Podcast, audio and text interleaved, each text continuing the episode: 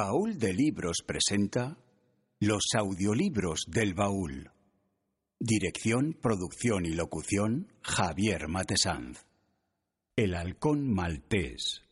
Escrito por Dashiell Hammett.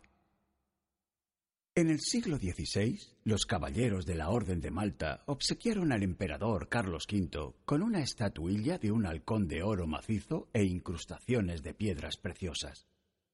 Era una muestra de gratitud por ciertas prerrogativas que el monarca les había concedido. Sin embargo, la joya no llegó nunca a manos del emperador, ya que la galera que la transportaba fue asaltada por unos piratas. Cuatrocientos años después, el detective privado Sam Spake y su socio Archer aceptan el encargo de una joven que quiere encontrar a su hermana, que ha desaparecido con un tal Floyd Trasby un hombre sin escrúpulos. 1.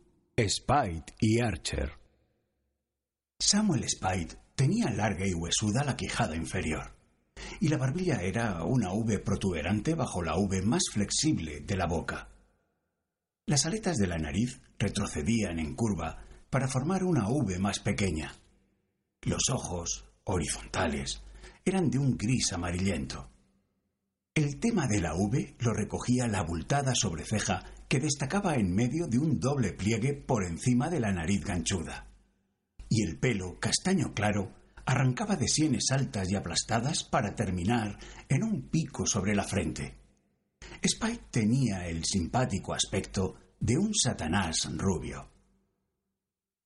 Sí, cariño, le dijo a Effie Perine. Era una muchacha larguirucha y tostada por el sol. El vestido de fina lana se le ceñía dando la impresión de estar mojado. Los ojos, castaños y traviesos, brillaban en una cara luminosa de muchacho. Acabó de cerrar la puerta tras de sí, se apoyó en ella y dijo Ahí fuera hay una chica que te quiere ver. Se llama Gonderly. ¿Cliente? Supongo. En cualquier caso, querrás verla. Es un bombón. Adentro con ella, amor mío, dijo Spite. Adentro. Effie volvió a abrir la puerta y salió al primer despacho, conservando una mano sobre la bola de la puerta, en tanto que decía ¿Quiere usted pasar, Miss Wonderly? Una voz dijo gracias tan quedamente que sólo una perfecta articulación hizo inteligible la palabra.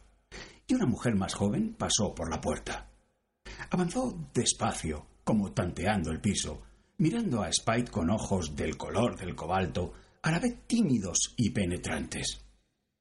Era alta, cimbreña, sin un solo ángulo. Se mantenía derecha y era alta de pecho. Iba vestida en dos tonos de azul, elegidos pensando en los ojos.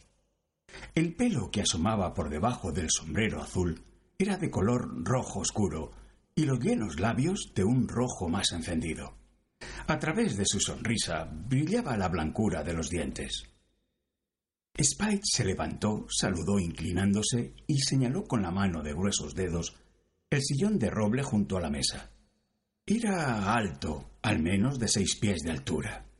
El fuerte declive redondeado de los hombros hacía que su cuerpo pareciera casi cónico, no más ancho que gordo, e impedía que la americana recién planchada le sentara bien.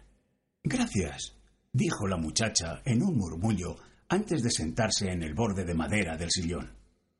Spite se dejó caer en un sillón giratorio y le hizo dar un cuarto de vuelta para quedar de frente a la muchacha, sonriendo cortésmente. Sonreía sin separar los labios. Todas las ubes de su rostro se hicieron más largas.